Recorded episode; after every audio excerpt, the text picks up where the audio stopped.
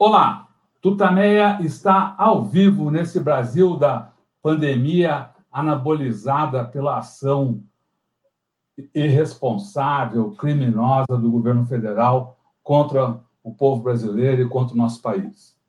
Tutameia, estamos aqui nesse, nos nossos estúdios quarentênicos, a Eleonora. O Rodolfo. E do lado, de lá, do lado de lá da tela está conosco aí nessa reunião virtual a Karen e a Virgínia, filha e biógrafa de Ana Primavera, pioneira da agroecologia. Nós vamos ter uma conversa com elas muito bacana hoje. A Leonora vai falar um pouco mais sobre isso. Mas antes, a gente quer convidar a Karen, a Virgínia e a você que está com a gente acompanhando essa, essa entrevista, essa conversa, para que nós todos nos somemos num grande abraço, uma grande manifestação de solidariedade a todos os os parentes, amigos, conhecidos, pais, mães, amigos, namorados, namoradas das vítimas da Covid-19 no Brasil. São vítimas de um vírus, mas principalmente esse, se chegou a esse número por causa da ação deletéria e já por muitos assim condenada como criminosa do governo federal. Os números de hoje, às 13 horas de hoje, do consórcio da imprensa que monitora a situação da Covid no Brasil, indicam que já morreram no nosso país 144.966 pessoas por essa doença. Grande parte dessas mortes poderiam ter sido evitadas não fosse essa postura do governo. No país, são 4 milhões 856 mil e 24 infectados é uma tristeza, é um crime. Eleonora.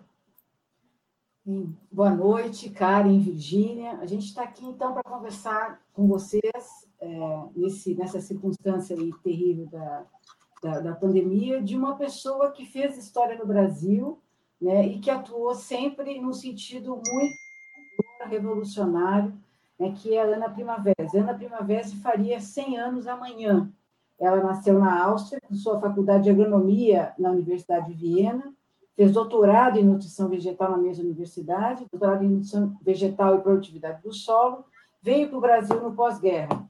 Foi professora pesquisadora da Universidade Federal de Santa Maria, no Rio Grande do Sul, fundou e chefiou os laboratórios de Química e de Biologia do Solo. Publicou inúmeros livros, a expressão popular está lançando agora esse que é a Cartilha da Terra, um resumo bem didático sobre as ideias da, da Ana Primavera, e para falar sobre as ideias dela, sobre o legado dela, né, sobre tudo que está acontecendo hoje, a gente então convidou para estar aqui conosco né, a, a Virgínia, que é geo, ge, geógrafa e professora, autora da, da biografia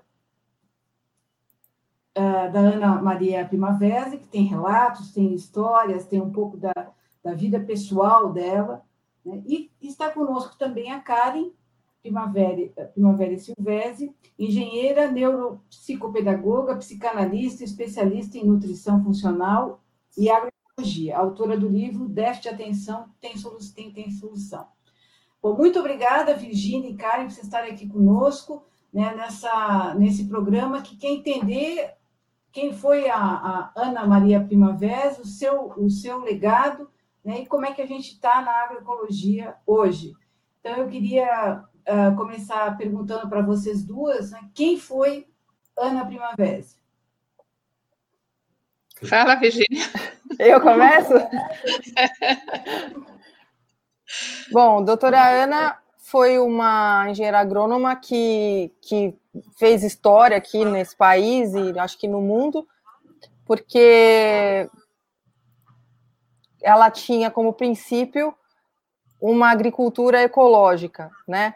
A agricultura por si só já é uma, uma prática agressiva, porque você tem que tirar a vegetação nativa de um determinado espaço para ali cultivar alimentos. E ela tentava, com a, com a sabedoria e o conhecimento que ela trouxe da, da formação dela, manejar o solo tentando minimizar esse impacto. E nisso, ela foi uma visionária, ela foi uma pessoa que teve que enfrentar muito preconceito, era mulher no meio agronômico, que é um meio mais masculino, e, e ela escreveu no, na década de 80 um livro muito importante que se chama Manejo Ecológico do Solo, que se tornou um best-seller na agronomia, uma coisa inédita também, e que é até hoje a maior referência técnica para quem quiser aprender profundamente agroecologia, é esse livro. Além desse livro, ele escreveu vários outros e deixa um legado gigantesco de ensinamentos. Assim, eu tenho. A Karen me confiou o material que paulatinamente eu estou colocando aí nas redes, na, disponibilizando. Não acaba. Não acaba. É uma coisa impressionante como que ela deu conta de escrever, publicar, dar aula, dar palestra, cuidar da casa dos filhos, fazer pesquisa, fazer artigo científico, é surreal. Então, a Primavera está aí agora fazendo 100 anos, estaria fazendo 100 anos, e a gente está comemorando com todo o amor do mundo, porque ela merece todas essas homenagens.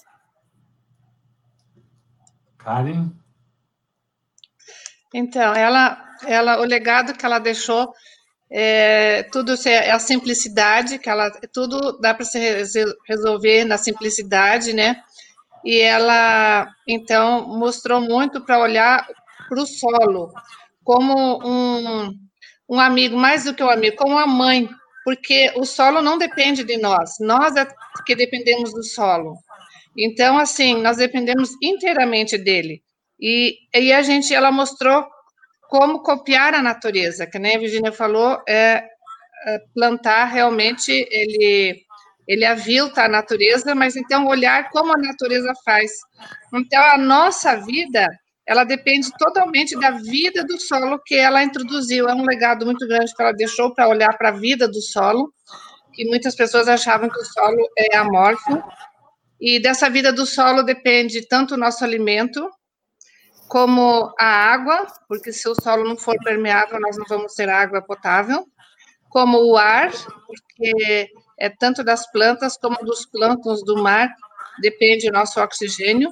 Então, é, e se acontecer alguma coisa que a gente estragar totalmente os solos, é, quem vai ser prejudicado somos nós, né? Porque a a, a terra em si, sozinha, ela se recupera, porque nós somos uns predadores. Então, ela deixou assim também uma vasta literatura que é muito grande, que qualquer pessoa que queira aprender como lidar agroecologicamente consegue fazer facilmente, que ela deixou sempre com uma uma com uma, um palavreado fácil de entender tem as, tem as explicações práticas, as técnicas, as científicas, para quem se interessar. E, e ela sempre, então, ela prezou, é o solo que ela falava, ela, ela prezava, em, primeiro lugar, ela prezava a família, sempre quando a família vinha em primeiro lugar, ela não, ela cancelava, ou então ela não, não assumia compromisso. Mas, e o segundo era o solo, ela amava esse solo, e realmente ele é a nossa vida, né? Ela diz que a nossa vida depende do solo. Então, assim, seria um legado de olhar mais um pouco para a natureza e olhar para esse solo, que é, que é realmente a gente depende dele. Porque o que, que a gente precisa para sobreviver? É alimentação, é ar e água. Né? Então, o básico do basicão está nessa, nessa agroecologia. Então, uh, aproveitando aí a sua última palavra, agroecologia, eu queria pedir para que vocês duas, a Virgínia meio que já tocou logo ao começar a falar, mas uh, explicar uh, esse conceito. O que é agroecologia? A gente sempre fala, uh, Ana Primavera, pioneira da agroecologia. Então, o que é isso? O que implica, que, o que implica a agroecologia no trabalho da terra? Enfim, trabalhar o conceito, agroecologia. Você quer falar, Acho que a agroecologia é, são duas palavras, agro e ecologia, que é a agricultura com a ecologia. Parece meio óbvio dizer isso, mas é, eco é lugar. E a doutora Ana sempre falava que, por exemplo, para você saber se uma cultura vai bem naquele campo, de repente, você pega um punhado de sementes, joga, e o que germinar ali é o ecótipo do lugar. Eco, lugar, é o tipo que está adaptado àquele lugar, né? Eu estou repetindo só o que ela falava, é que eu vi tantas e tantas vezes isso, eu já decorei. E eu vejo isso o tempo inteiro, ela, eu estou imersa nela, né, há muito tempo. Mas a agroecologia, ela preza, prima por essa, prima de primeiro por essa questão ecológica, né? Mas ela envolve relações fundiárias, porque não adianta a, a, a você querer ter uma, um produto da, da natureza, um, um, uma frutos, legumes, tudo que você pode ter da terra, se a pessoa não se relaciona com essa terra. Você não tem agroecologia sem essa relação.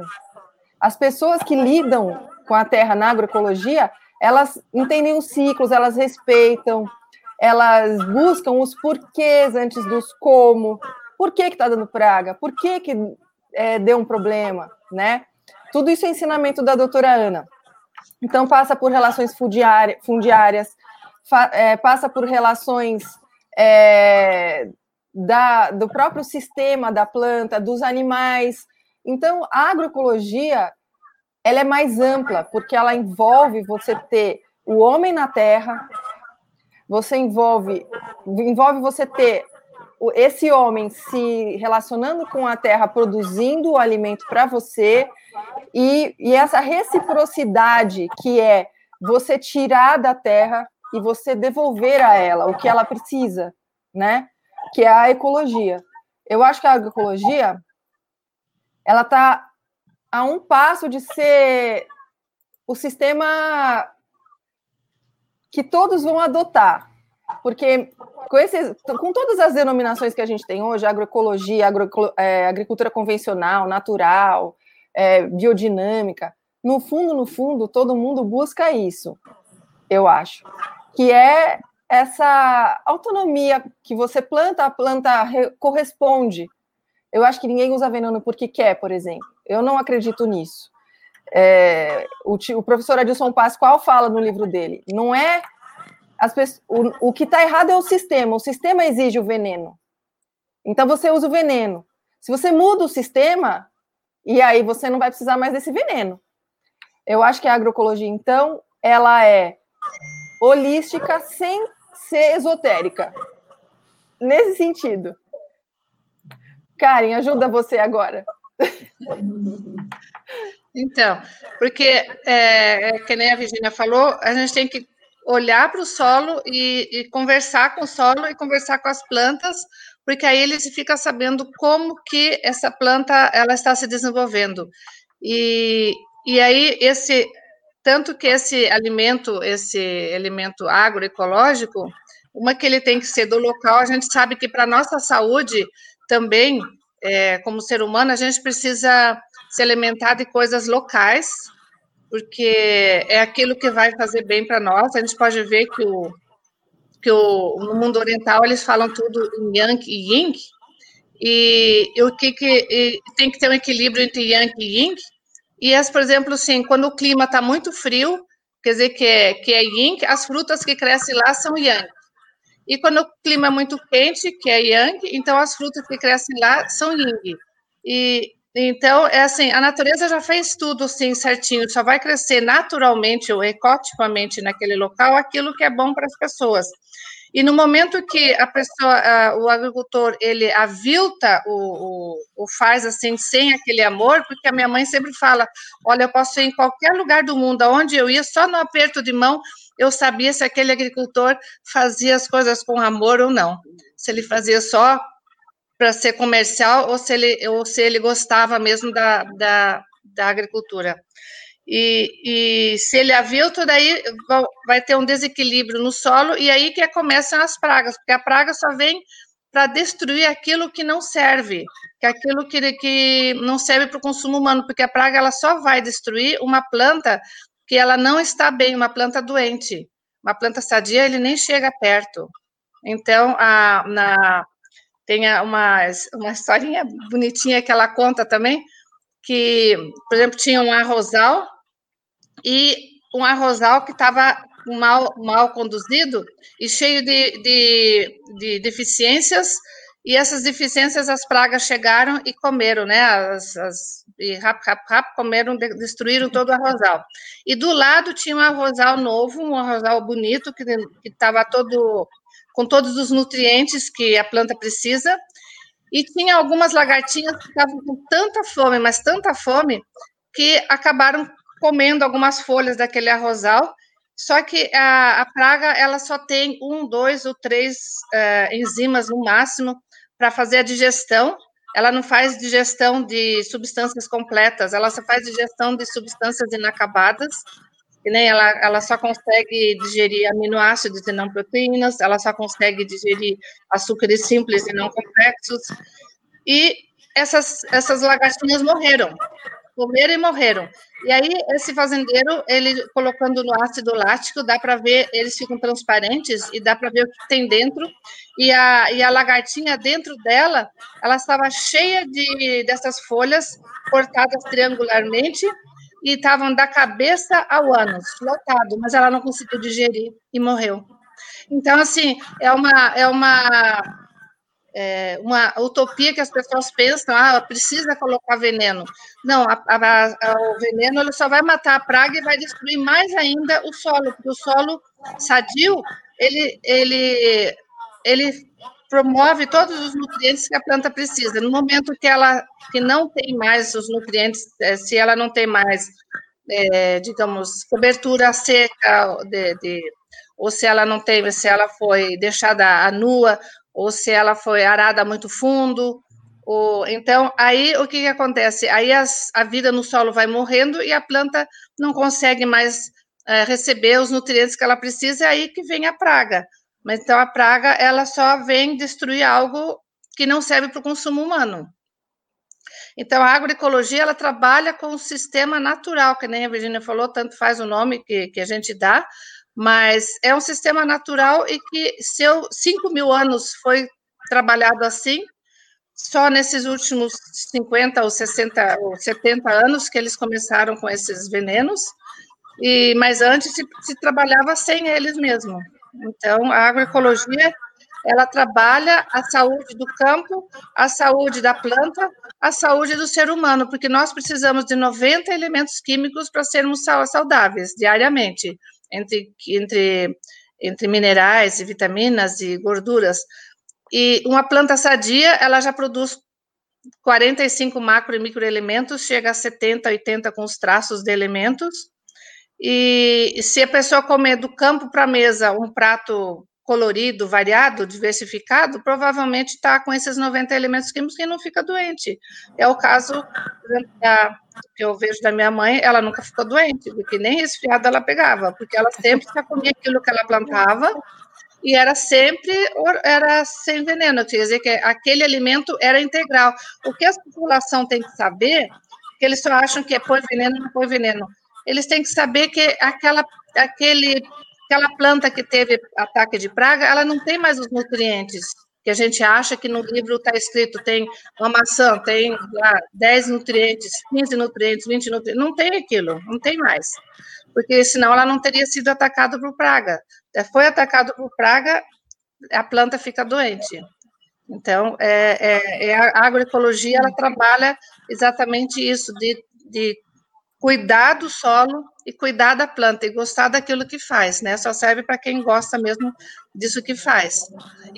E quanto mais pessoas aderirem a esse tipo de alimentação, mais saudáveis vai ser a população e mais uh, agricultores vão começar a fazer essa transição do convencional para o agroecológico, e, e, cada vez vai ficar melhor, porque também se uma pessoa está bem alimentada, com todos os nutrientes, ela também é pacífica, porque corpo são, mente sã, ela não é mais de brigar, de, de querer, é, daí vai ser a, a, o vínculo entre as pessoas vai ser mais amoroso, então é tudo isso tá, tá, é uma coisa só, então quanto pior tiver alimentado, mais as pessoas vão ficar é, querendo brigar, né? Em, em, um presídio lá nos Estados Unidos, eles fizeram é, com, com, com, os detentos, eles colocaram é, cromo na, na água, porque o cromo é uma, é uma das sínteses da serotonina também, e, e ele e deram pão integral. 70% desses, desses presidiários, eles não, eles ficaram mais mansos e não teve retorno. Eles, quando eles foram soltos, eles não, não voltaram para a prisão. Eles mudaram o comportamento deles. Então, assim, pela alimentação, você pode mudar tanto a, a parte física como a parte emocional. Então, e, e, a, e essa agroecologia é a única solução que nós temos para a gente continuar vivendo. Porque é, quanto mais veneno as pessoas colocam, é, mais o solo é destruído e daí o solo fica morto. O solo morto não dá, não, não, não, não, não produz. Então, nós vamos ter essas desertificações, porque os desertos que tem no planeta, é, a maioria foi feito pelo homem, o homem que destruiu o solo. E aí, como é que nós vamos viver? Aí tem esse. Então, a única solução é viver sem, é só com plantas orgânicas, é, sem, sem ataque de veneno, com um solo sadio.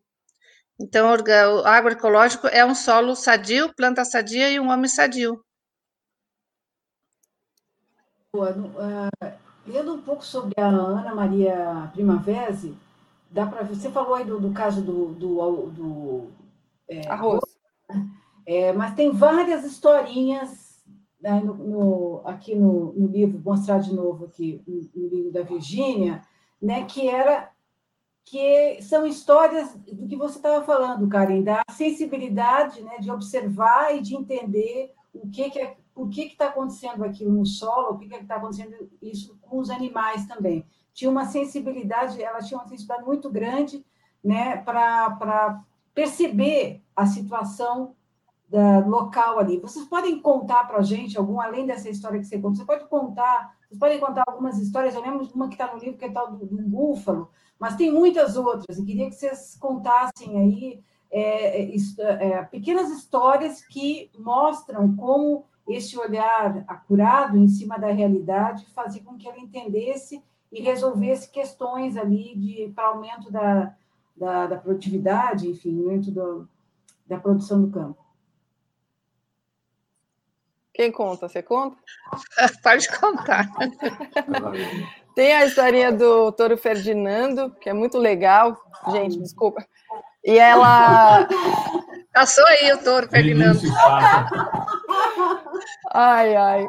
É, o Toro Ferdinando é a história seguinte: ela estava em Fernando de Noronha e com um grupo de agrônomos, estava com o governador lá. E aí, bom, o Moacir, que era um amigo dela, ele conta que ela ela ia, pegava um pouquinho de terra aqui, punha no saquinho, olhava, punha lá o nome, escrevia, tomava nota na cadernetinha, ia lá, pegava outra amostra. E assim ela fez várias amostras. E aí o pessoal falou assim: Bom, vamos mandar lá para fazer a amostra de solos. E não vamos ficar com essas amostras assim, né? Vamos levar lá. E levar. Ele levou seis meses para voltar, demorou e atrasou o trabalho. Quando voltou, só o que ela tinha escrito igual exatamente igual.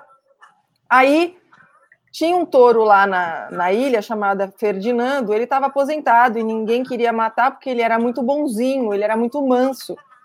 Só que ele subia lá na, na, na, no escritório do governador e comia os papéis.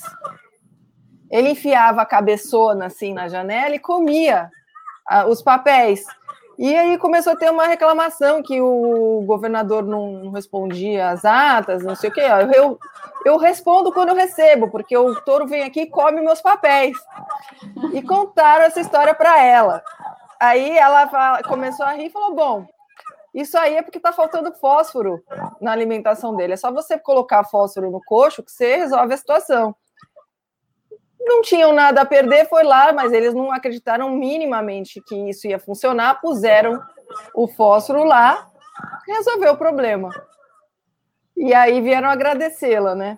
E tem muita historinha assim, tem a, tem a... Essa história não está no livro, mas teve uma palestra que ela estava e que o cara chegou para ela e falou, doutora Ana, eu não sei o que eu faço, eu conserto a cerca, o gado vai lá e derruba, eu conserto, ele vai e derruba. Eu, o comportamento dele está normal, eu não sei o que eu faço. Ela nunca tinha visto esse homem na vida dela. Aí ela começou a rir e falou: Bom, tá faltando cobre no seu pasto. E ele foi lá, colocou cobre e resolveu. Agora, essa eu vou ficar devendo. Por que que, por que, que o cobre resolveu e, né? Mas isso é uma coisa típica da primavera, de bater o olho e, e saber o que está faltando, o que não está. E ela sabia na minúcia. Karen, você podia contar aquela história da, da bananeira, dos, dos anéis? Ah, tá. É.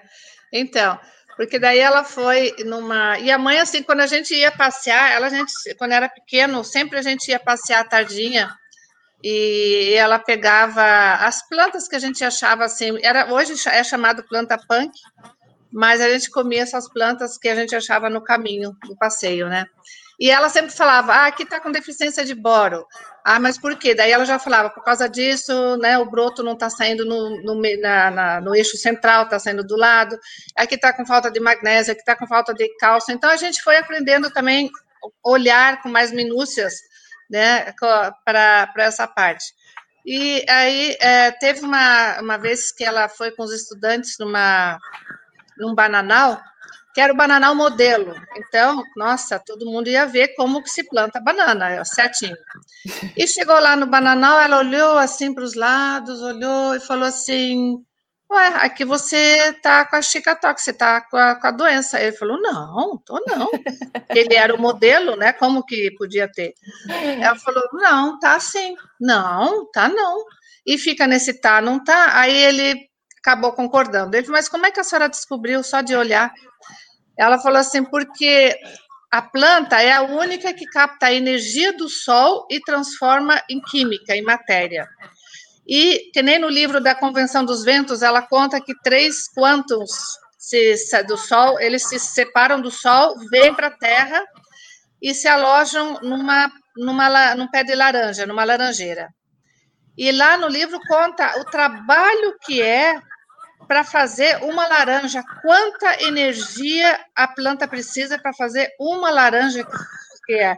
Então a gente também tem que tomar cuidado para explicar para as pessoas, não ficar jogando fora simplesmente a comida, porque a, a, a própria planta ela se, ela se entregou muito, ela precisou de muito trabalho para fazer aquela fruta.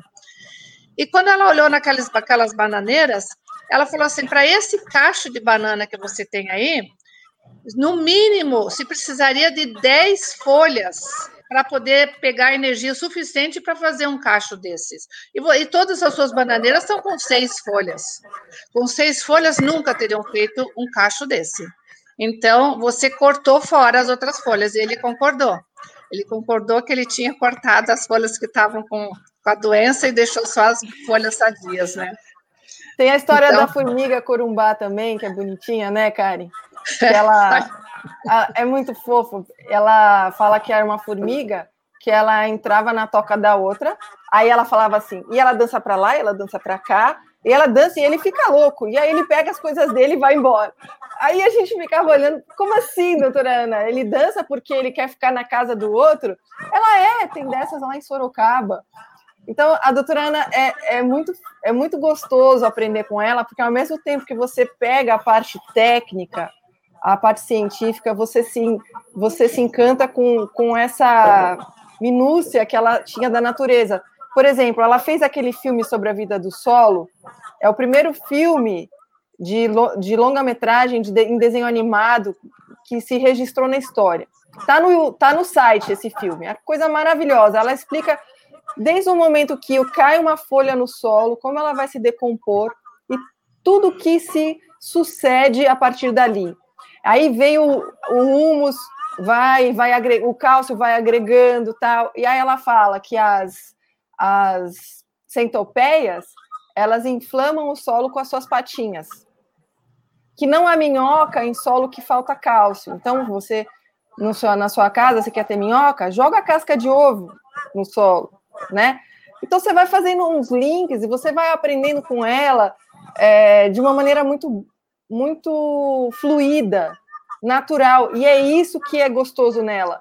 Você se aproxima da natureza aprendendo e você quer mais. e você quer aprender sempre mais. E como. E também, uma vez. E... Ah, vai contar mais uma história? Conte, conte aí, conte aí depois. Ixi, a gente vai ficar aqui até amanhã. ele começou agora. então, uma vez um vizinho da, da, lá da, do sítio da minha mãe, que era agrônomo também, ele comprou umas terras lá no alto do Tocantins. E ele chegou e falou assim: Olha, eu comprei lá, olha, uma terra bárbara, porque é a primeira roçada, que tinha aqueles árvores com um, com um tronco de 2 metros de diâmetro, 60 metros de altura, aí é uma terra muito boa. Mas a terra era boa, por quê? Porque o que, que tem numa floresta? Numa floresta, eles têm, ah, ficam caindo as folhas secas, então tem matéria orgânica. Numa floresta não entra o vento, né? O solo sempre, a, a chuva não bate com, com aquele impacto, ela não destrói a, a porosidade e tudo isso. E aí, é, a terra em si é pobre, ela precisa ser pobre em nutrientes. Quem, quem faz a nutrição é exatamente essa matéria orgânica.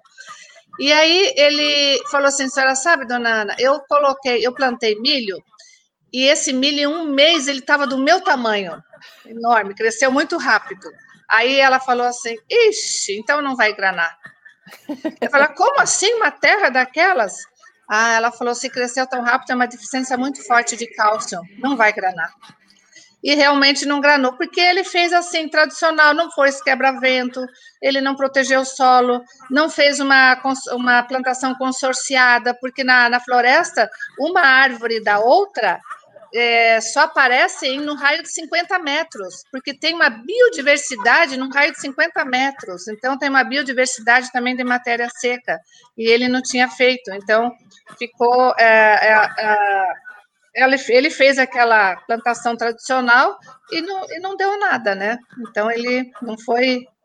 E aí também, isso aí a gente passava, isso aí serve também para o ser humano. Então, quando uma pessoa cresce muito rápido, então, é, também está deficiência de cálcio, então quando dá aquele estirão, a gente pode ver que as crianças elas suam muito aqui atrás, assim, mesmo com o tempo frio, eles acordam com, com, com a cabeça molhada, é porque está tá faltando cálcio, então precisa dar mais cálcio.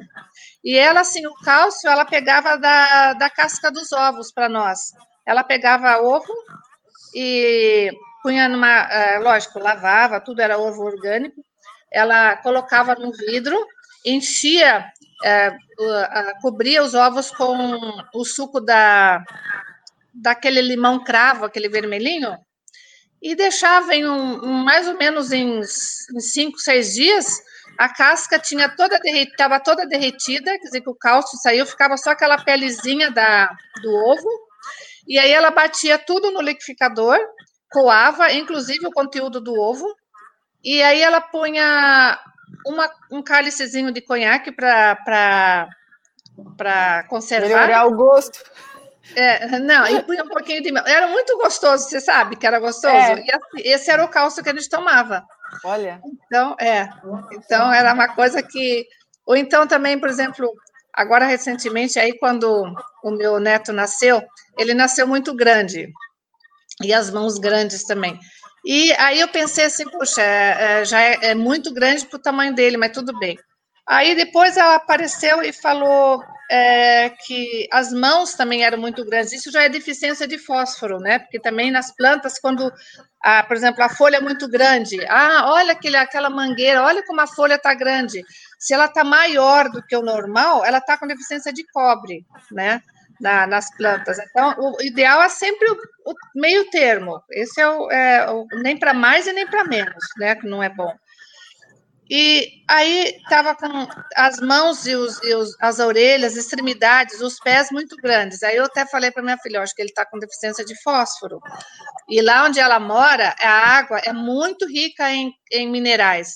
se toma água da torneira mesmo, e ela é extremamente rica, não tem cloro e, e, é rica em cálcio e fósforo, ele tá, não estava absorvendo, então, aí depois ela passou mais um pouquinho, ela falou, tava, vai nascer um dente, quando o dente nasce muito cedo, também é fósforo. Então, ela começou a tomar um fósforo, ela que estava amamentando, E na curva do médico, quando ele falou, ela estava acima do máximo, tinha ultrapassado o máximo. Então o médico ah, falou: Isso é muito bom. Não é muito bom. A gente, é, todos os extremos, os extremos não são bons. E aí, com o fósforo, ela pingava um pouquinho do, do, da Fisiquante, que não tem, não tem quase química, né? E ela também tomava, e aí com o crescimento ele se normalizou. A orelha ficou tamanho proporcional, as mãos ficaram proporcionais, né, os pés. Mas tudo isso a gente foi aprendendo com ela, porque com as próprias plantas. Ela olhava para a planta e falou: ah, por que acontece isso, isso, isso? É deficiência disso. Né? E nos animais, e no, no ser humano também. Então, ela. E a gente, nós mesmos, nunca fomos ao médico. Sempre a gente, ela tratou a gente com, com plantas, né? Com, ela sempre é, tratava sem, sem nenhum, porque da mesma forma que o medicamento, ele também o nosso intestino é, tem as, as, bactérias, né, tem a microbiota, o, o solo também tem a microbiota. Então, e qualquer remédio de farmácia, ele é uma droga, ele também estraga essa, essa microbiota. É que nem um, veneno que vai pôr na planta, né? Então, ela punha, deixava de novo em equilíbrio.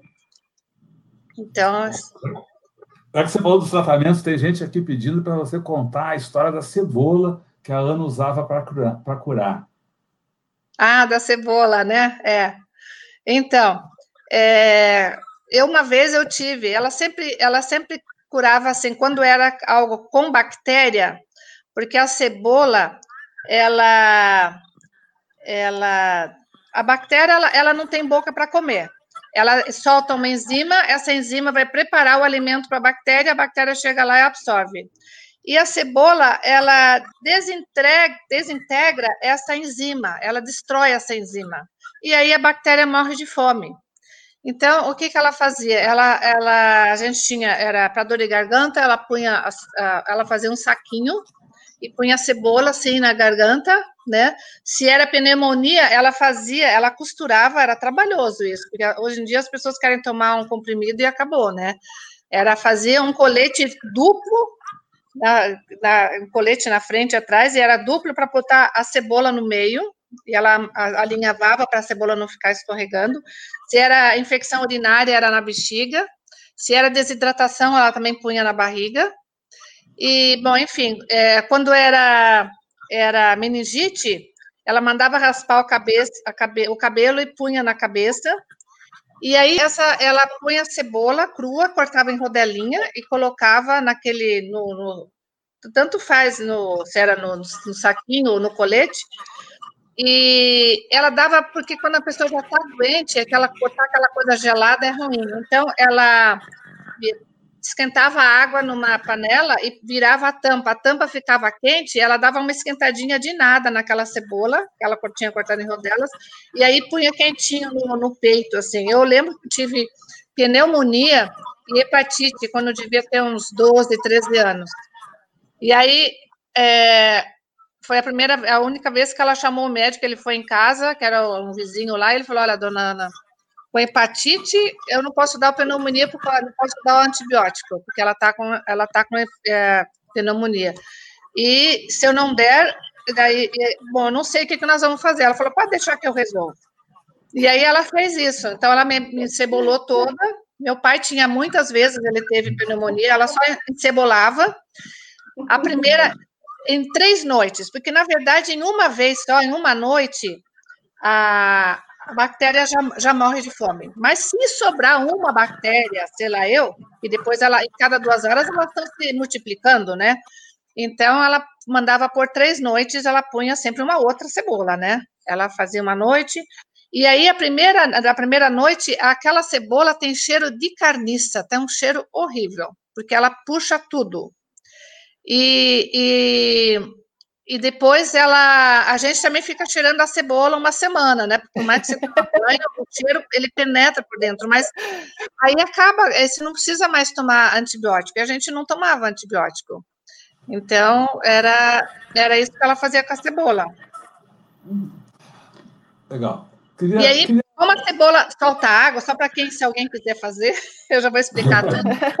a cebola solta muito água, ela punha um plástico por cima daquele colete ou daqui e depois mais uma toalha, assim, para não ficar é, molhando toda a roupa, porque você vai ficar a noite inteira dormindo com aquilo lá, né? Ou então, e depois uma, uma camiseta apertada ou uma, uma calcinha, uma cueca apertada, para ficar bem juntinho no corpo, ali onde fica a cebola, né?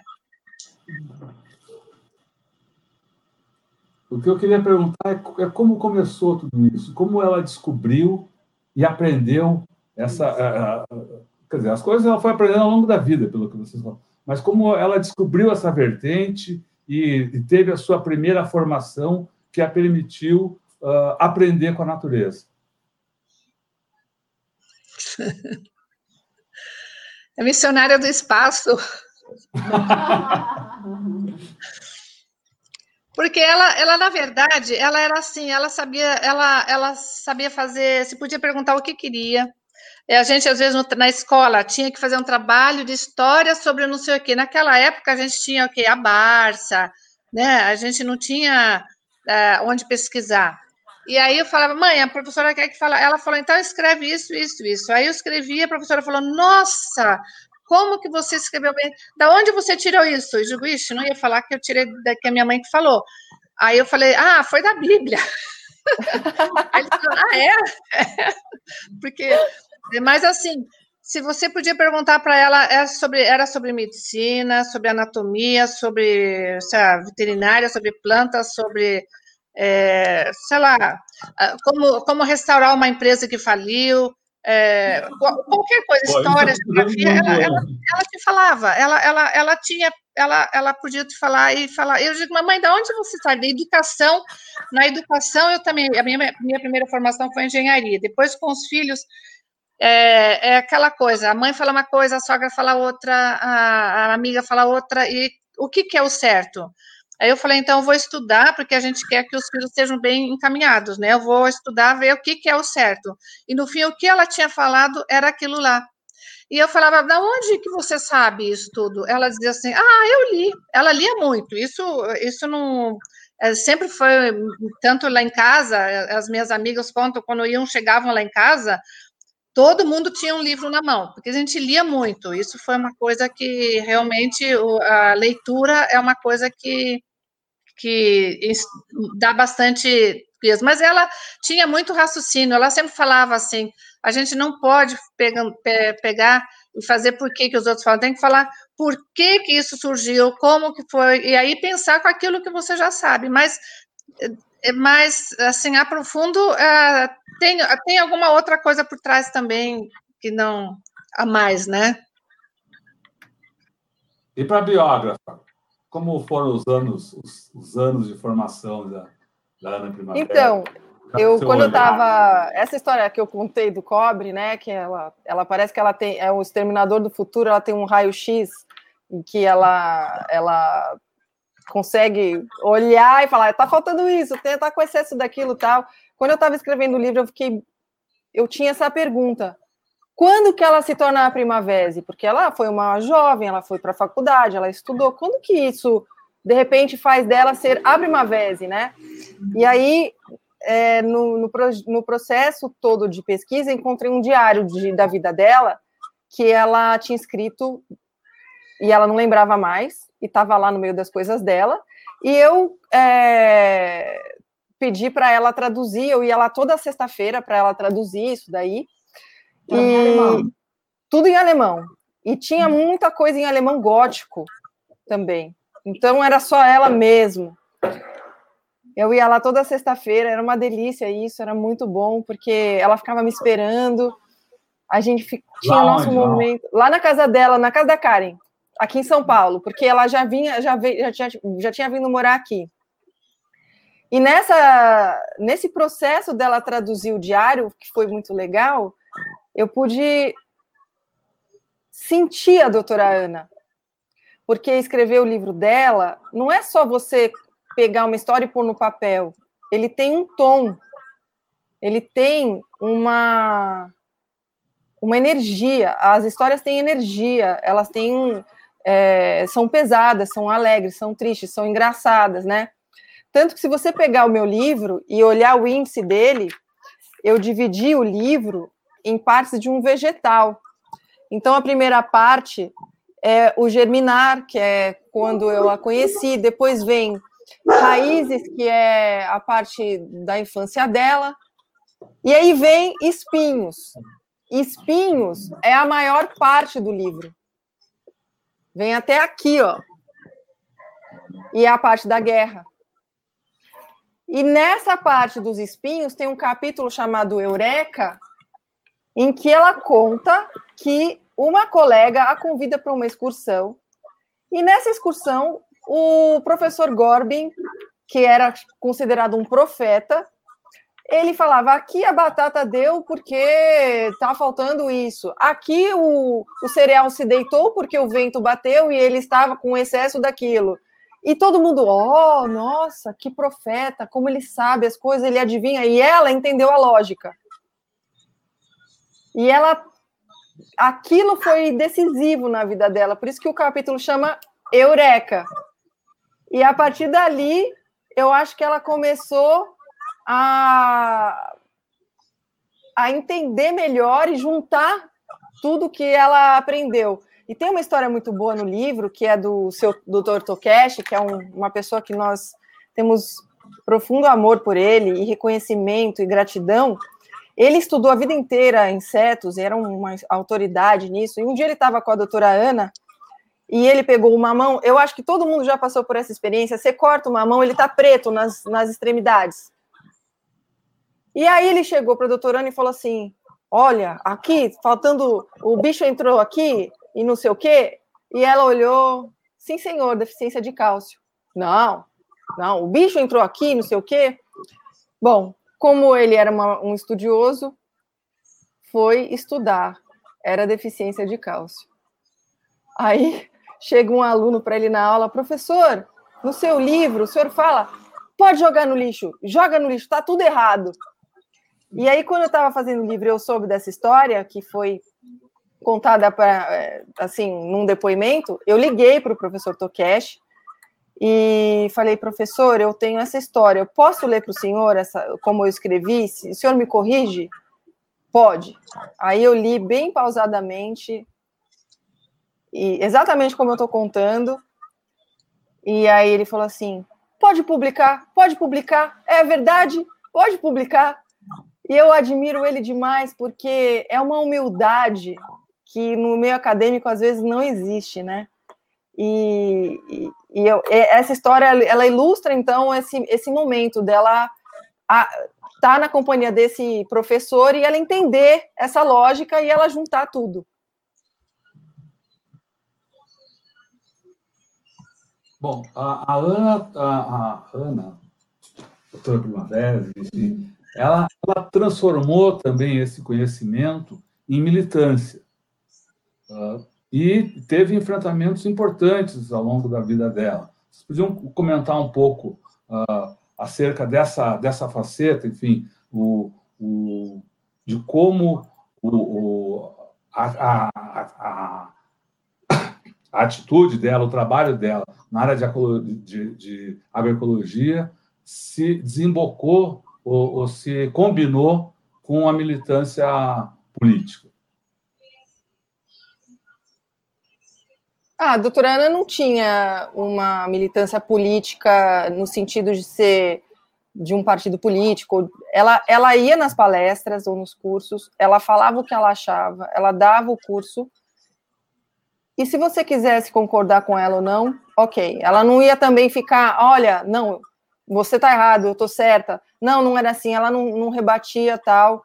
Não era, não, é, não, ela não tinha esse viés. Eu acho que a militância dela era pelo planeta. Aí sim, eu acho que é uma militância pela defesa da natureza. E foi uma militância maravilhosa.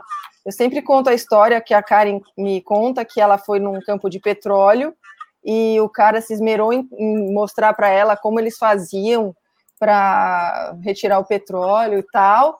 E ela não falou nada no final da visita. Ela falou: Pois muito bem, vocês tiraram, tiraram, tiraram. Vocês vão dar o que em troca? Eu acho que a militância da doutora Ana é uma militância ecológica profunda, visionária. ela talvez tivesse uma visão que naquela época nem nessa se tenha e se compreenda de fato. O livro Manejo Ecológico do Solo, eu já escutei de agrônomos que leem esse livro e leem, e leem, e leem e fala, mesmo daqui a 50 anos a gente ainda vai estar tá esmiuçando o que está escrito lá para aprender o que está lá. Então, para mim, a militância dela é essa. Ela foi nos acampamentos, assentamentos, ajudar as pessoas que precisavam de suporte técnico, mas ela não era do MST, ela não era daqui ou dali, ela era uma engenheira agrônoma convidada para ajudar pessoas que precisam de ajuda porque ganham a terra e não sabem lidar com ela, ou estão com dificuldades, ou querem aprender mais, ou porque a amavam. E isso não era difícil.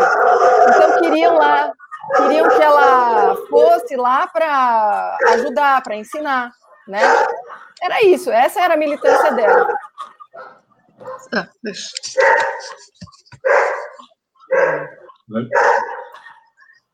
É, exatamente. Ela sempre, ela, ela falava e ela fazia tudo é, de coração. E ela falava, se tiver três, se tiver três pessoas para ouvir, ela vai lá e fala para três pessoas, porque ela falou, é, como era um, um, trabalho assim contra a correnteza, é, ela não foi fácil e então ela falou, é, a chuva começa assim com um pinguinho, depois são dois pingos, depois são três pingos, depois são quatro pingos, e até virar uma chuva. E eu vou ficar lutando para divulgar é, esse, esses conhecimentos, tanto que ela ia e não cobrava nada, ela sempre, ela, ela e onde chamavam, ela ia. Era, se era estudante, ou se era...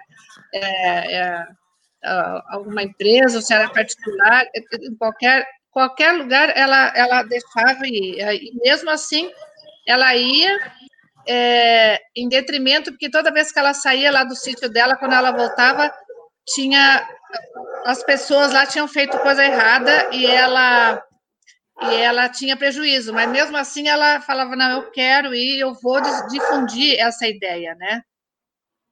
Então o, o que ela fez, assim, ela queria que essa, essa noção de como lidar com o solo e desse amor pelo solo e como plantar, ela é, se divulgasse ao máximo possível.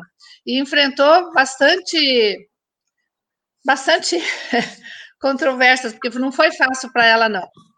Mas foi. ela, como a Karina falou, ela sabia o que ela estava falando e ela tinha como argumentar e, e foi, foi em frente, né? Então, e não era, e ela era uma pessoa simples, ela não era uma pessoa, ah, é porque eu tô, não. E ela falou, se quiserem fazer, ok, se não quiser, é, eu falei como que funciona, né? E depois, com o tempo, as práticas, as pessoas viram que era daquele jeito mesmo. Mas, assim, uma militância política ela não tinha. Queria que você falasse melhor desse trabalho contra a corrente que você, você disse, você definiu, que eu acho que é uma bela definição do trabalho dela, e vamos lembrar que o, contexto, né, que ela começou a, a divulgação e, está mais presente nesse, nesse mundo, é justamente quando começa a chamada, entre aspas, Revolução Verde. Né? Depois, no pós-guerra, a invasão de agrotóxicos no Brasil, isso foi muito forte, né? a presença de, de, de culturas, de monoculturas, né? que é, é justamente uma, uma prática contrária a esses princípios, então, ela, ela certamente ela encontrou né, é, muita gente que estava empenhada em vender agrotóxico, em mudar o, o, estilo de produção no Brasil e do resto de todo mundo, mas especialmente no Brasil. E o livro da, da Virgínia fala, inclusive, de, de outros, é, outras pessoas que também, naquele. Vamos pensar que nós estamos nos anos 70, essa palavra ecologia nem existia, não era. Né?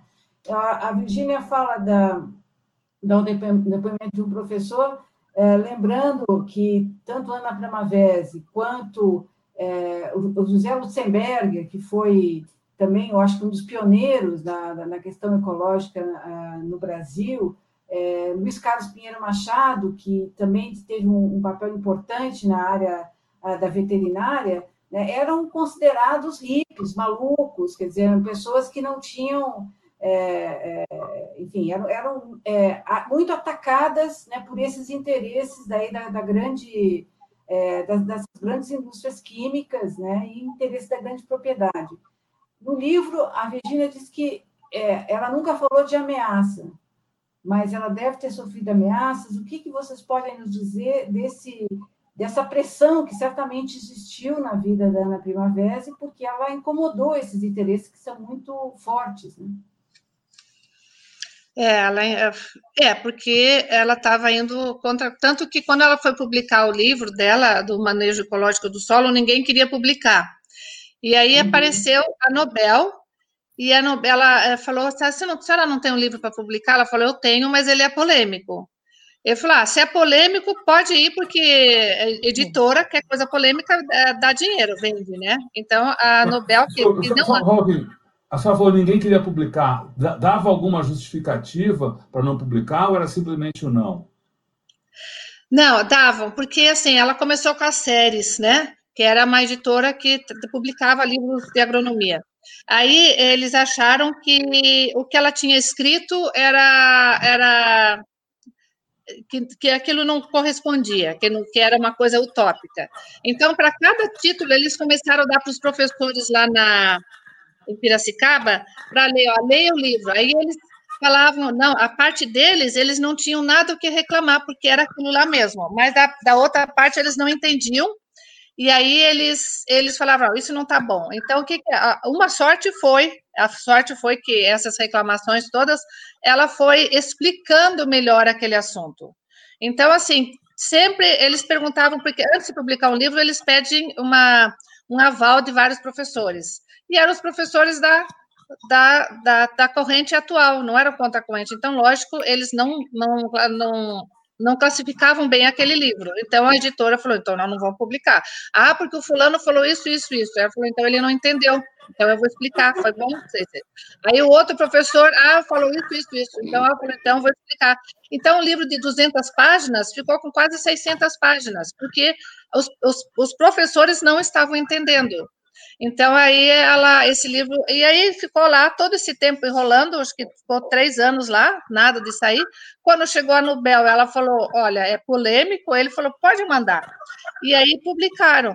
Então, é, é, é assim, já aí já teve uma luta, porque essas pessoas que tinham analisado o livro, como eram da outra corrente, já não analisaram uh, de uma forma favorável. Então, por isso que a editora não queria editar. Tem e também as palestras, né? Que ela ia e que as pessoas. Tem as palestras também que ela ia, né? E que ela tinha muita animosidade. Desculpa, ah, Karim, se eu te interrompi. Não, não, pode falar. É isso mesmo. É, que eu lembrei agora, tem uma, uma passagem do meu livro muito significativa nesse tema. Ela foi dar uma palestra com o seu Shiro Miyazaki Isso. e, né? E tava estava lá na primeira fila os professores e tal, aqueles autoridades, e eles começaram a contar. Primeiro foi a palestra dos, dos, dos engenheiros que falavam mais de agricultura química, aí vocês falaram.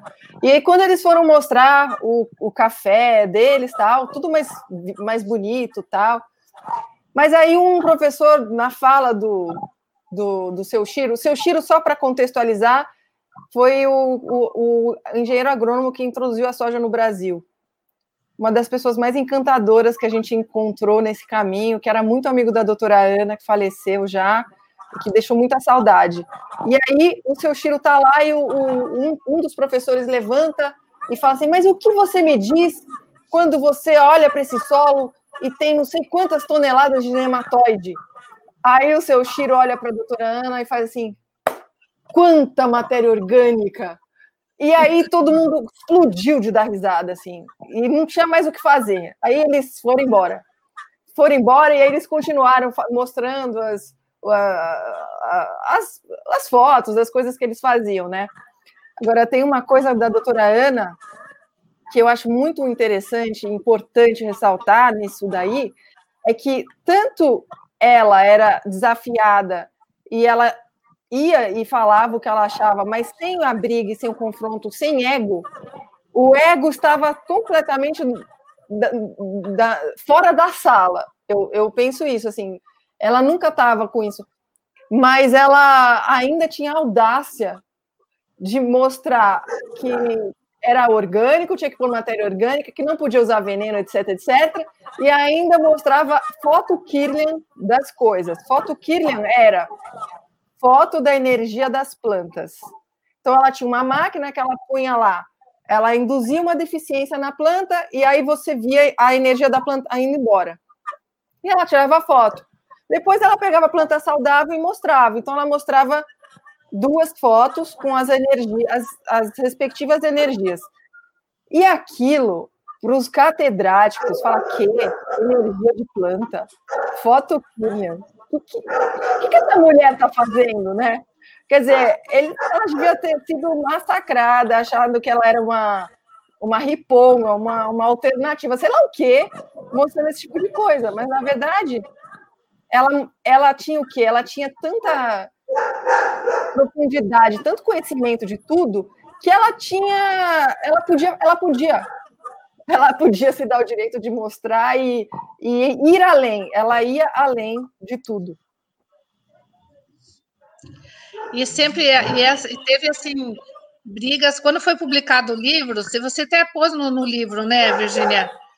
Aí teve um professor lá da, da Exalc que escreveu lá na sociedade, lá dos agrônomos, acho que seis Associação. páginas. Associação. É, é, seis páginas de como Nove. o livro era ruim, era errado, era não sei o quê. E foi, ou seis páginas ou mais? Era acho que nove mais... páginas. Hã? Nove laudas. Nove, nove laudas. Ela respondeu com duas e acabou. Mas assim, o que ele escreveu, ela falou, bom, é, esse, esse aí o que ele escreveu, tudo não tem lógica, não tem sentido ele não entende o negócio, não entende do assunto, e com duas ela respondeu, olha, nunca mais falaram nada. Aí ficou. Mas do, o, Leonora tem a história do Adilson Pascoal, que ele sofreu ameaças claras e porque ele, ele, ele, ele quando ele tomou contato com o trabalho da Primavera, ele já percebeu que aquilo era bom. E o professor Adilson conta que ele recebeu uma vez uma caixa na, lá na Exalc e, e ela, ela não tinha remetente. Era uma caixa, assim. E ele já estava esperto, ele achava que aquilo ali não podia ser uma coisa boa, e na época era, era moda carta-bomba. Ele falou: Eu não vou abrir essa caixa. Essa história é muito boa. E aí, porque antes disso, ele já tinha sido convidado para cá, para lá, para tirar ele de cena, sabe? Para ele desviar desse caminho. Mas o professor Adilson é de uma integridade e de uma. É, é coisa da, de gente daquele tempo lá, porque não existe mais gente igual o professor Adilson. Ele falou: Eu não vou abrir essa caixa. E ele pôs lá na, no armário dele. E essa caixa ficou, ele esqueceu.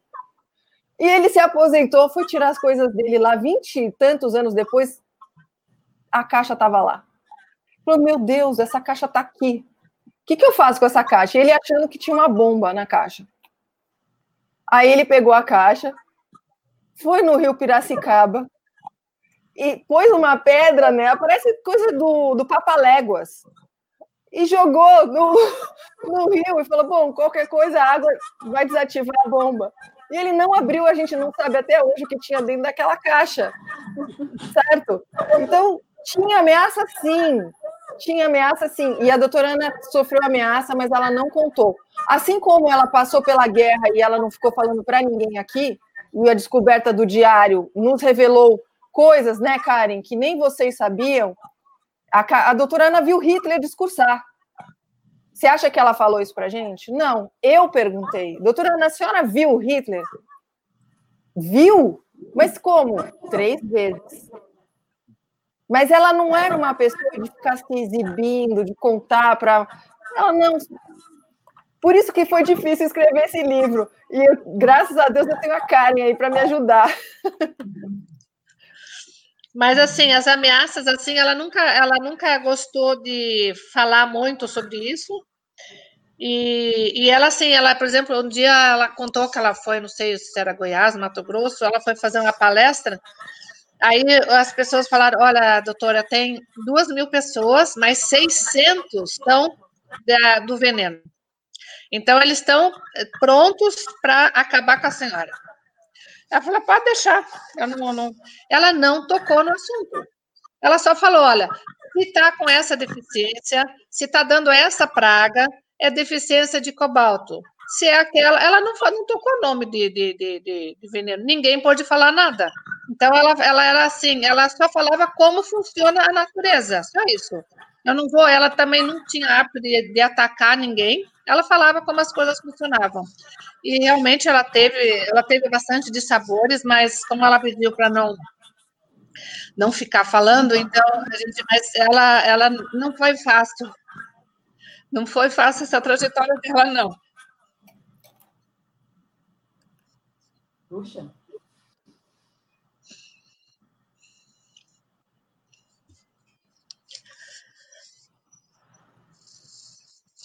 Mas ela sempre trabalhou para um bem maior, né? Como vocês viveram esses momentos de ameaça ou de, ou de atitudes negativas para ela, pra, talvez a família também pudesse ter sido atingida em algum momento? É, para ela, ela, ela evitava assim o máximo de, de ficar falando, mas ela chegou um momento que Bom, eu prefiro. Aí foi, não foi, não, não foi simples, né? Ela, ela, mas ela sempre tentou. A gente às vezes ficava com medo por causa dos filhos, que pudesse fazer alguma coisa com os filhos também. Mas, mas no, no total ela tentava não, não é, não combater ninguém, né? Ela sempre falava como funcionava, mas tinha pessoas que se sentiam incomodadas com isso, né? Então, é, queriam eliminá-la do caminho porque ela estava incomodando, né? É, tem o Odo também, né? O filho dela é engenheiro agrônomo e ele teve que algumas vezes negar o parentesco com a mãe para ele poder seguir na, na vida acadêmica dele. Isso está no meu livro também. Foi, foi bem pesado. Mas eu acho que tem uma coisa aí que é, a doutora Ana tem, um, tem, tem, certas, tem certas confusões aí. Quando ela vem para. Quando ela, ela, ela vai trabalhar em Santa Maria e ela fica lá na universidade, faz pesquisa, revoluciona aquela, aquela faculdade, né? E quando ela vem para São Paulo, porque ela tem um problema na vista, é, o, ela vem para se tratar e depois o Arthur, marido dela, vem logo em seguida e ele está com um problema na perna e depois descobre-se que ele está muito doente, ele acaba falecendo. Mas até vocês perguntaram para a gente sobre a questão da militância, não teve uma questão política, não teve. Ela quis vir, ela quis vir para São Paulo, né, cuidar da vista e ela estava com algum problema lá. Então não teve essa questão de ai, é, foi a ditadura, é, Karen, queria até que você falasse, porque a gente tem escutado isso, né? E eu falo, é. não é verdade, então.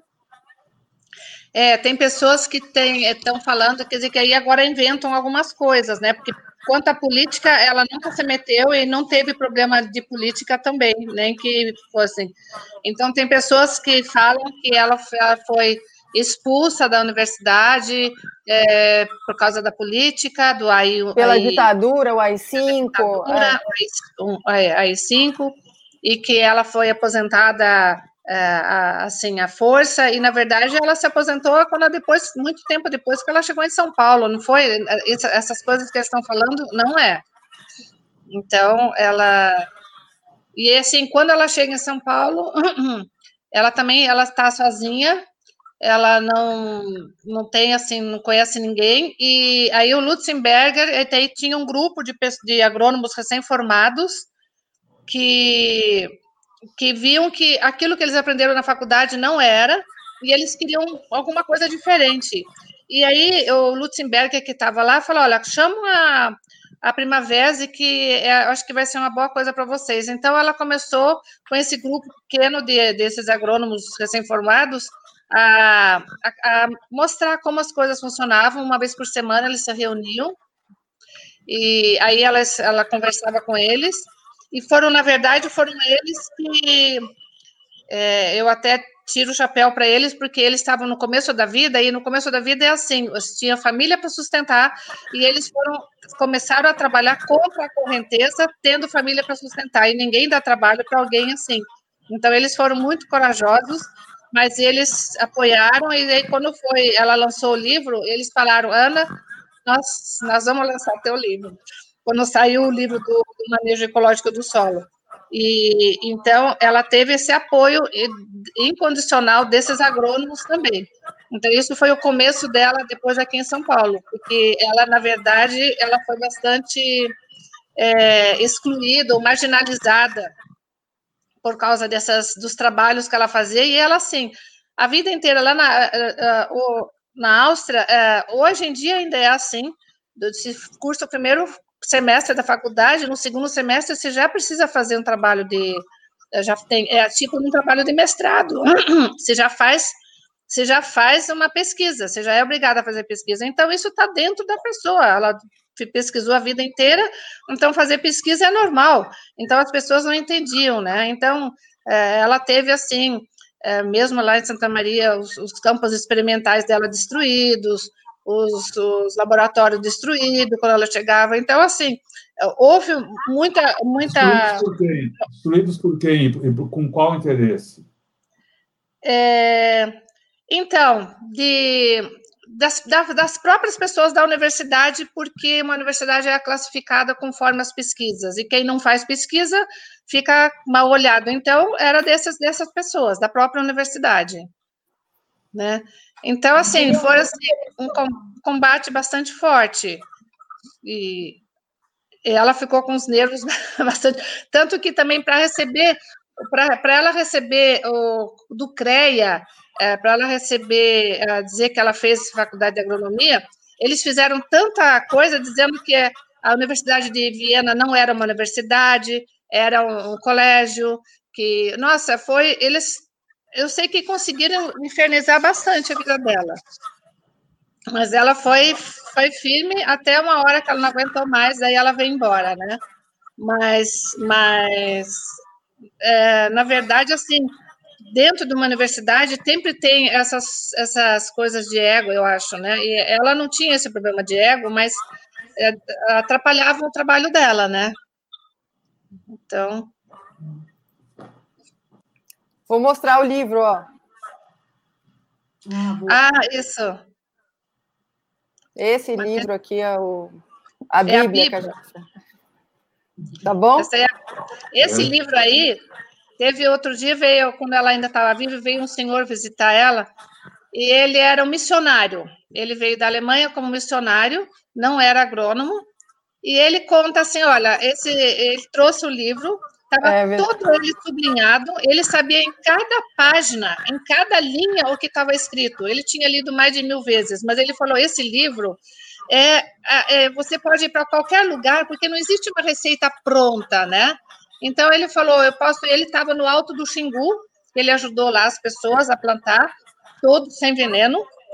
E aí ele disse que depois de um certo tempo, só pelo livro, ele foi lendo lá e foi pesquisando, e cada linha ele pesquisava para saber o que, que aquilo queria dizer mesmo no fundo. E aí ele, que teve, ele teve filhos, né? Ele veio com a, com a esposa, de missionário, os dois, e lá não tinha escola para as crianças, então ele se mudou para o Paraná. No Paraná, diz que no Alto do Xingu, lá onde ele estava, a terra era muito rica em alumínio. No Paraná, a terra era muito rica em ferro, então era, outro, era outra condição. Mas ele disse que, pelo livro, ele conseguiu é, plantar lá e ensinar toda a comunidade como fazer agroecológico só pelo livro. E aí ele conta assim, ele falou, eu só tenho uma única dúvida, dona Ana, na página tá, 467, na linha 23, a senhora fala isso.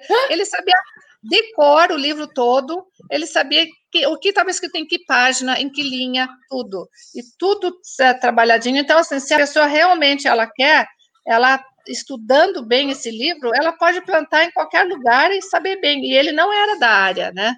Ele não, apesar que esse livro é um pouco mais técnico, a pessoa um pouco de, de, de química e microbiologia, uma coisa assim, tem que saber um pouco mais de física, lógico, né?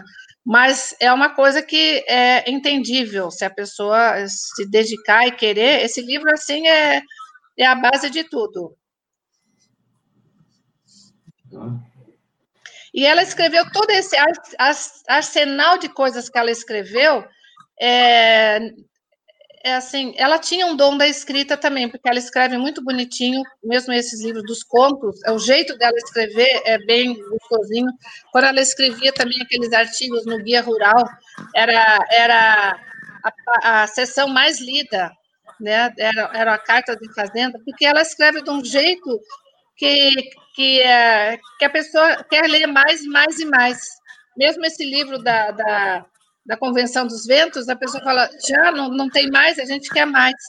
Então, ela escreve de um jeito gostosinho. E, e, e, e todos esses livros, se lê todos eles, a pessoa tem uma noção geral do que, que é agroecologia, como se planta, como, como a gente deve olhar para a natureza, como a gente deve olhar para o solo, para as plantas, né, e conversar com as plantas, ver o que está acontecendo. É como se fosse um filho, porque na verdade é, o solo é a gente depende dele, é, não é o solo que depende da gente.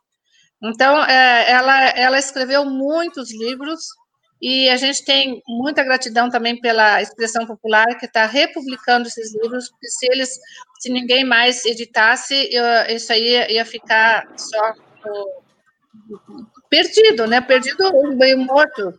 E assim, então, é, como a edição, a, expressão popular está reeditando, então todos têm acesso a esses livros e eles editam, eles vendem por um, pelo preço de, de custo, menos ainda que pelo preço de custo.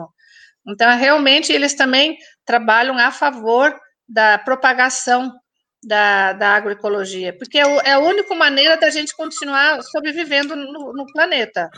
E, e, se a gente não fizer isso, porque o planeta não depende de nós, nós que dependemos dele. Então, isso é, é o que a gente tem que pensar. E ela fez tudo por amor a isso.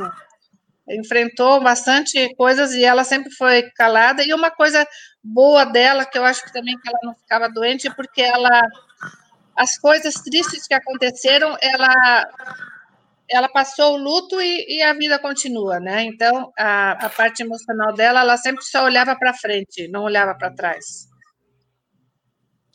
Aqui está, só para aproveitando a fala da, da Karen, aqui está o livro que está sendo é, Cartilha da Terra, que está saindo agora, pela expressão popular, que é isso que você estava falando, Karen, muito claro, né, muito objetivo, muito gostoso. Sim. É, eu queria perguntar para você sobre, voltando à coisa do legado, né, quando ela falava de agroecologia, já nesse tempo todo passado, anos 70 e tal, era ainda uma coisa muito conhecida no Brasil e no mundo. Hoje a gente já tem, acho que uma consciência maior, ainda que ainda muito restrita, mas a gente já tem um número de pessoas que está é, tá atenta para esse para esse problema. Como é que vocês veem hoje é, essa essa questão né, no país que está agindo, é, num governo que está agindo contrário a esses princípios e que libera cada vez mais agrotóxicos e que está agindo contra a agricultura familiar. Como é que vocês veem as ideias da Ana progredindo nesse mundo tão adverso de hoje? Quer falar, Virginia? É... é meio, meio, meio chover no molhado, né? A gente constatar que a gente está vivendo o caos, a catástrofe e eu às vezes eu nem quero ler e ver porque eu fico arrasada de ver os animais queimados. É, eu fico arrasada de ver como que a gente não respeita os, in, os índios, os indígenas, né? Os povos, nossos povos primários, as pessoas estavam aqui antes de todos nós e que são as pessoas que mais cuidam da natureza. Se você pega um mapa e você olha as reservas e você olha todo o resto, você vê que são as áreas mais preservadas, né? É, é, é desalentador. E eu até fico, entre aspas, feliz da doutora Ana não estar tá aqui vendo isso com os olhos encarnados, né? Talvez ela esteja vendo isso de lá, e é muito, muito triste. É, mas eu é engraçado, ao mesmo tempo que a gente vive esse caos, essa, essa catástrofe ambiental que a gente está vivendo, porque a gente teve Mariana, Brumadinho, a gente teve, a gente tem Amazônia, a gente tem Pantanal, a gente tem um cerrado devastado, a gente já teve uma Mata Atlântica que sumiu, né? E tá tudo ao mesmo tempo que está acontecendo isso, tem uma corrente reversa tão forte, tão forte e tá tão embasada na agroecologia que eu percebo nesses movimentos todos que a gente está é, difundindo aí com os materiais, com a expressão popular, porque não é só a Primavera que eles têm, eles têm uma linha de agroecologia. Então, eles têm vários autores e estão publicando. Então, realmente, a expressão popular nisso tem, assim, um mérito e um valor gigantes. E eu vejo uma, a destruição é muito grande, mas também a consciência está chegando. Está chegando e muita gente fazendo e que não aparece. Sabe? Tem muita gente fazendo e isso não está aparecendo. Nesse, nesse processo reverso, eu quero contar uma história da doutora Ana, que é a seguinte: quando a Karen estava grávida da Paola, a, a Karen teve a Paola aos seis meses. E assim, uma coisa que ela Fala, fala. Karen, quer falar? Karen? Perdeu o áudio, Karen, Karen, você quer falar? Bom, e aí ela teve a Paola aos seis meses, e aos seis meses o bebê não absorve o ferro, só no oitavo mês de Eu não, não tô te então... ouvindo, tá saindo picotado, não sei se é a meu, minha internet aqui que não tá boa. Deixa ah. que eu vou. Bom, é, o que, que você falou? Deu falar da Paola? É, eu estava contando da Paola. Você quer contar? Do, da, da que ela falou, a do bal cérebro? É. É, pode falar. Eu só, eu só é, nessa parte daí também que, que elas falaram do que está acontecendo agora, ela sempre ela falava assim: é, não adianta eu lutar contra, por exemplo, os agrotóxicos, porque eles têm muito dinheiro e a gente é pequeno. É. Então, o que, que a gente tem que fazer? A gente é esclarecer o público, esclarecer a população o que, que é agroecológico. O agroecológico vai fazer você ficar saudável, então, não é só falar é veneno ou não veneno. A gente sabe que quando uma pessoa está doente, a primeira coisa que a gente faz é desintoxicação. Então, eu tenho que tirar os, as coisas que me intoxicam. É desnutrição, uma doença é, des, é, uma simples desnutrição. Então, se eu como esses alimentos é, que eles vendem no supermercado envenenados, eu, tô me, eu não estou me nutrindo, eu estou desnutrida. E a parte emocional. Então, que, que eu vou fazer? Não adianta lutar contra um grande. Eu vou, cada um tem que fazer a sua parte. Então, se a população souber que se comer orgânico, essas feiras orgânicas vendem os produtos mais baratos que os envenenados no supermercado, porque é direto do produtor. O produtor, e ainda é mais fresco, o produtor colhe no dia anterior para levar no, no, dia seguinte. É super fresco, é, são, são produtos muito, muito saudáveis, gostosos, e se a população fizer isso, parar de comprar o, o envenenado, para que, que plantar com veneno? Aí os venenos vão, vão simplesmente parar. Mas a gente, a gente não é forte o suficiente para poder pegar isso. Então, cada um tem que fazer a sua parte, não, não comer envenenado. Aí também a gente vai precisar de menos hospitais, vai precisar de, de as pessoas vão ficar mais, mais é, pacíficas e tudo isso. A mãe sempre dizia assim: se é, comer arroz integral, orgânico, porque na macrobiótica eles falam que o arroz integral ele deve ter praticamente para eles eles têm tudo que a gente tem e só falta um pouquinho mais de proteína e vitamina C. Então comer um feijão e comer ou, ou outra ou outra proteína e comer é, uma fruta, uma verdura, você não fica doente, porque na macrobiótica eles comem isso dia e noite e não ficam doentes. Então, assim, se o governo desse para a população isso, a população seria saudável, as escolas, as crianças aprenderiam com muito mais facilidade, porque, lógico, um cérebro subnutrido, o mal nutrido, não, não tem como aprender também.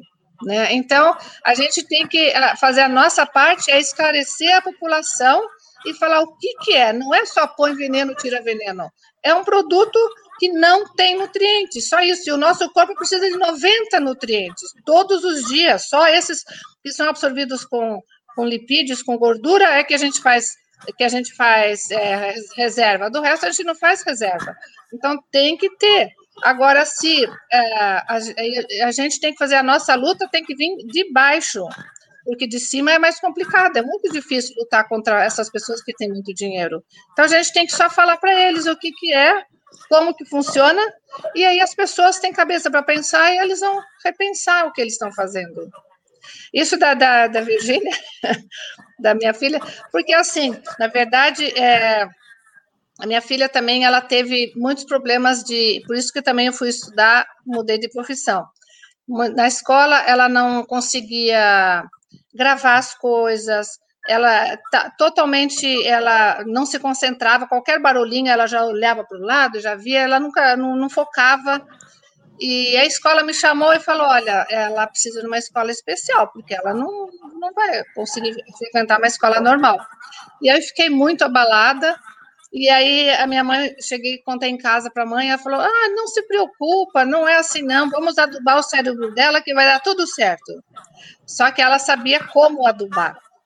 Então, ela sabia o que estava faltando. Então, se a pessoa não tem concentração, se a pessoa tem problema de memória, eh, se a pessoa não foca, então ela sabia quais são os elementos que precisava.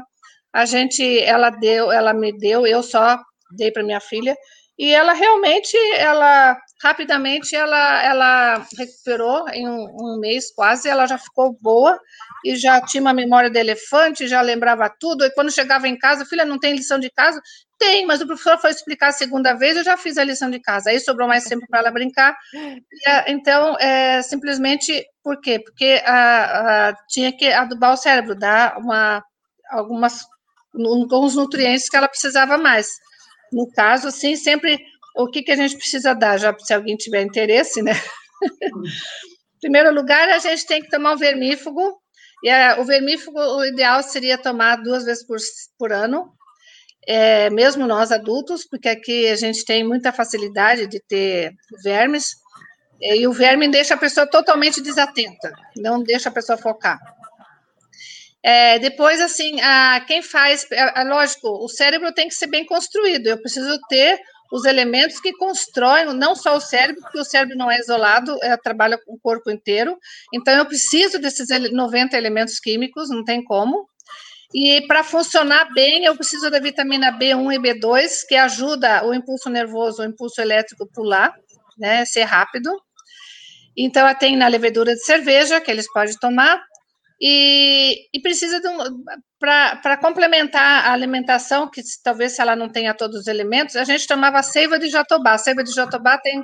Ela é, não é, é ela não é concentrada, ela é simples, mas ela tem 45 sais minerais. Então, ela é muito forte, muito rica. Também, assim, é, o pólen de flores, que se for pólen de flores que não é flores, que não são flores envenenadas, também tem esses 45 elementos, pode tomar. Então, eu dava levedura de cerveja e dava esse, esse a seiva de jatobá e pronto, ficou boa. Então, assim, é, tem que saber o, o, onde está pegando e como faz para resolver, né?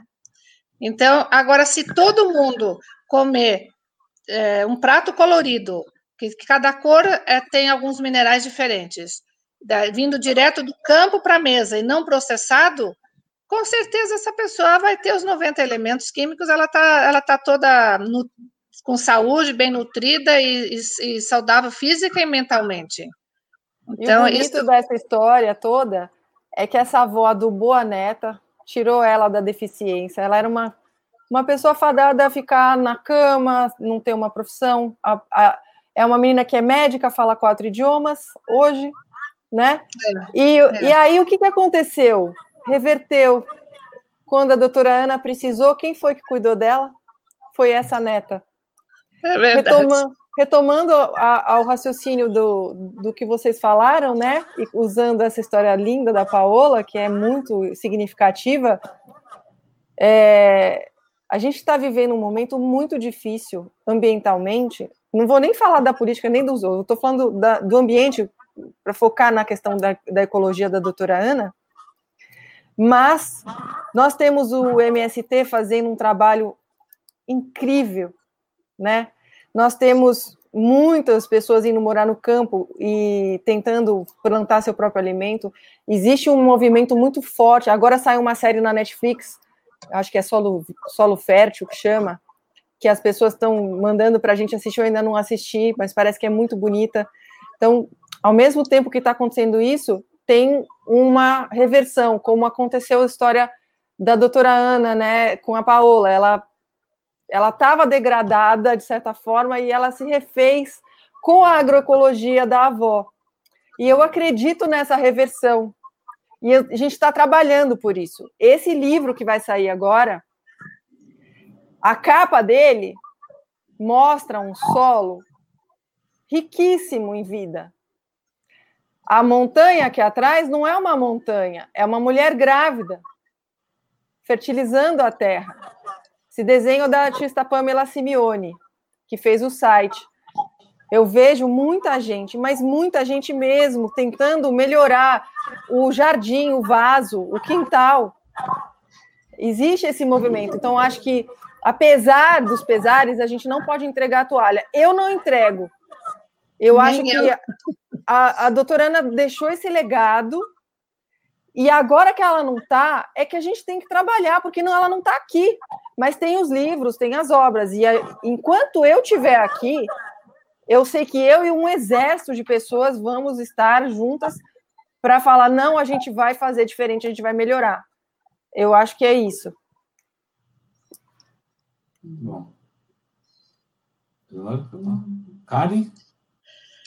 Não, é isso que eu ia falar. Eu, eu tenho um movimento muito grande das pessoas já trabalhando nesse sentido. Eu acho que a, uma organização muito grande é o MST, que eles, eles são 100% orgânicos no Brasil inteiro, um trabalho maravilhoso que eles fazem. O arroz orgânico, a maior produtora de arroz do Brasil são eles, lá do Sul. É, a gente tem a Mokichi Okada, que também trabalha com agricultura natural que também também está é, uma expansão muito grande.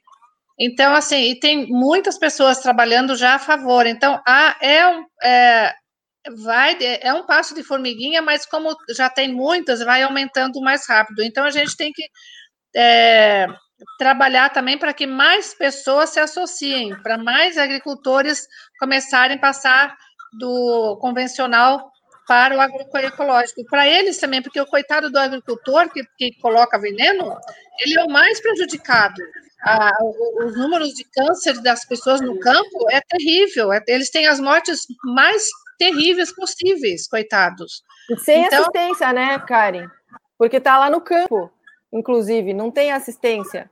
Sim, sim, exatamente, é. Então, e, e, a cidade, ela depende totalmente do campo. A cidade pensa que ela vai no supermercado e compra e o negócio está resolvido. Quem, quem, quem sustenta o campo é o agricultor. Então, a profissão mais importante que a gente tem é o agricultor, o agricultor que sustenta a cidade. É o agricultor que vai, vai ser responsável se a gente vai ter água potável ou não. É o agricultor que vai ser responsável se a gente vai ter ar para oxigênio para respirar ou não. Então, então é, é, o agricultor é, é a parte mais importante e a gente tem que fazer que mais agricultores, porque são só os agricultores familiares que trabalham em, prol da população, porque esses que plantam é, esses agronegócios fazem só para exportar e para comida para animais, não eles não pensam no povo. Então, a agricultura familiar, a é, orgânica, é que esses que pensam no povo. E se o agricultor passar do, do do, veneno, do veneno para o, a, o, orgânico, ele vai estar sendo melhor para ele, para a família dele, e vai ajudar a população. E quanto mais pessoas começarem a ficar engajadas em só se alimentar de orgânico, pronto, aí é, cada vez mais vão comer menos esse envenenado. E a gente tem que pensar, então, e menos o nosso solo vai destruir, porque pode saber que botou veneno, vai virar deserto. Aquilo vai, vai, vai, cada vez vai piorando, a microbiota vai diminuindo, vai diminuindo até ficar deserto. E deserto não dá alimento. Eles, esses do agronegócio, eles largam aquela terra é, que, não, que virou deserto e vão pegar outra. mas é, chega um momento que não tem mais. E aí falam, ah, porque deu um tufão, deu um ciclone, deu não sei o quê. A terra esquenta demais, uma terra estragada esquenta rápido demais, e ela vai provocar esses, esses transtornos climáticos que a gente tem aí, que não é Deus que está mandando, é o homem que está fazendo, né? Então, assim, a gente tem que realmente fazer um trabalho de, de propagação do que, que vem a ser o, o, um, um, um, alimento orgânico, o que, que é agroecológico, o natural, como dizia Morkichi Okada, mas o que vem a ser um alimento que não recebeu veneno, porque na verdade não foi atacado por praga. Tem algumas pessoas, tem algumas pessoas que plantam da praga, eles matam a praga com os preparados lá é, que eles falam que não são tóxicos. Mas se deu praga, é que a, a terra já não está boa. Se deu praga, aquela planta já não está bem nutrida. Então não pode nem dar praga. A gente não tem que trabalhar com praga, tem que trabalhar com, com, a, com o solo sadio mesmo. E isso tem tudo nos livros e tem várias associações que explicam também. É, tenho essas, essas, esses agricultores orgânicos, ele tem assistência técnica direto, se eles estão com alguma dúvida. Então, assim, realmente já tem um, um processo, mas é pequeno em relação à gravidade da situação, porque, vamos falar a verdade, nós estamos numa situação bastante grave em relação a isso. Bom, boa noite, então, pessoal. Eu queria. Peraí, que eu fiz aqui uma. Queria dar uma noite para o pessoal que está nos acompanhando. Tem uma pequena assembleia aqui, mandando comentários, mandando abraços, elogios, parabéns para vocês duas, estão, estão juntos. Então, a gente uh, conversou aqui nesse programa com a biógrafa, a Virgínia, e, e, a filha Diana Primavera, a Karen, uh, nesse, nessa conversa sobre o legado de Ana Primavera, uh, que é a pioneira da agroecologia e que amanhã completaria 100 anos. Então, a gente vai encerrando aqui nosso programa, lembrando que todo essa, o link para essa entrevista você encontra também no nosso site Tutameia, o endereço é tutameia.jo.br, onde também uh, estão as reportagens que a gente faz ao longo de todas as entrevistas que, que produzimos aqui.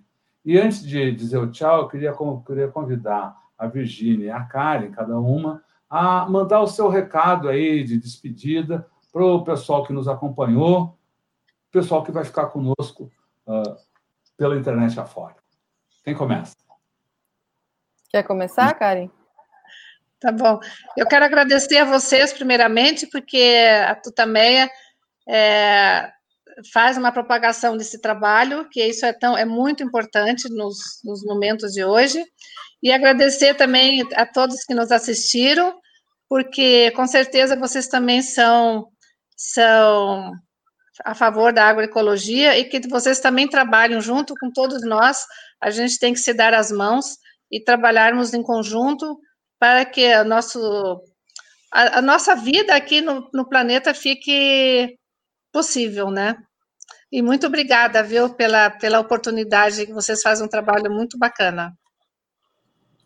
Obrigada. Virgínia? Eu quero eu quero pegar esse momentinho e ler a contracapa do livro, porque ela tem uma mensagem muito bonita e ela fala assim: E para a terra tropical continuar produzindo exuberantemente, mesmo sob cultivo, existem somente seis fatores fundamentais que devem ser observados e que cada um pode redescobrir observando um ecossistema nativo. O que atrapalhou a convivência com a natureza foi a palavra bíblica onde Deus disse ao homem: Enchei a terra e dominai sobre ela. Mas é de duvidar que este dominai significa quebrar todas as leis e destruir todos os equilíbrios e criar o caos. Dominar pode ser dentro das leis, manejando. E dominar pode ser fora das leis, destruindo. Como a destruição nos jogou numa luta sem fim e sem esperança de vitória, é mais do que lógico que tentaremos manejar a Terra dentro das leis da natureza. Esse livro aqui, a gente está fazendo um trabalho de colocar nas escolas. A gente quer que, a, que as escolas ensinem agroecologia, tem que estar na escola. A criança tem que pegar a minhoca na mão, tem que mexer na terra, tem que entender os processos no contato, não só na teoria. Então, esse livro vem junto com o da, de contos para nos auxiliar nesse momento. E o meu recado é: vamos mudar um pouco essa educação em que você chega para um menino e fala assim: o que, que você aprendeu de ciências esse ano? Ele fala assim: ah, não lembro. Não sei. Porque aquilo para ele não, não teve um significado. Quantas coisas vocês ficam ensinando na escola e essas crianças só repetem, repetem, mas elas não interiorizam. E a agroecologia agora é uma maneira da gente salvar esse planeta desse caos que a gente está vivendo. E, e, a gente começa com a Primavera, é ela que vai ser a nossa professora que vai estar tá embasando todo esse conhecimento. Esse é o meu recado e muito obrigada por vocês terem me convidado. Karen, obrigada por toda a ajuda que você me deu para fazer o livro. Você e toda essa família. Eu é, muito obrigada grata. a você, né? Você também, né, Virginia? Você surgiu aí e para fazer o livro que também mostrou muita coisa da, da mãe, e também esse essa página que se faz também ajudou muito a divulgar a, a agroecologia. Então, o, o teu trabalho está sendo maravilhoso para propagar isso daí. Obrigada. Então, devemos todos nos dar as mãos e trabalhar em conjunto, né? Sim. Legal. Isso que a Virginia falou, é, desculpa, é, isso que a Virginia falou é, é, realmente muito importante. A gente tem que começar pelas crianças, pelas escolas. Tem muitas escolas que já adotaram esse livro da, do manejo do, da Convenção dos Ventos. Às vezes a editora fala, foram 800 livros para Fortaleza, foram mil livros para Bahia. É. Então, assim, tem muitas, muitas escolas que já estão adotando. Aqui em São Paulo também tem várias escolas, até eu visitei uma que eles me convidaram, que eles estudam conto por conto, e, e, e eles têm a horta deles que eles plantam. Então, é, assim, é, muitas, mas assim, a gente tem que fazer com que, porque é a, é a nova geração que vai tocar o mundo. Então, eles têm que ter um amor pelo solo, entender que aquilo é, é, é a nossa vida. Né? Então, vamos fazer esse movimento para começar nas escolas, estudar agroecologia, ser uma matéria da escola. E também esse livro, esses livros podem ser é, interdisciplinares, pode usar na, na, em várias matérias, dá para usar. Então, é, é, o que várias escolas estão fazendo que, que eu visitei, eles já estão fazendo isso inter, como in, disciplina interdisciplinar, em todas as matérias. Então, botar o foco no que aquilo que vai deixar a gente sobreviver. O que, que vai deixar sobreviver é o, o, o mínimo necessário, o que, que é? O alimento, a água e o ar.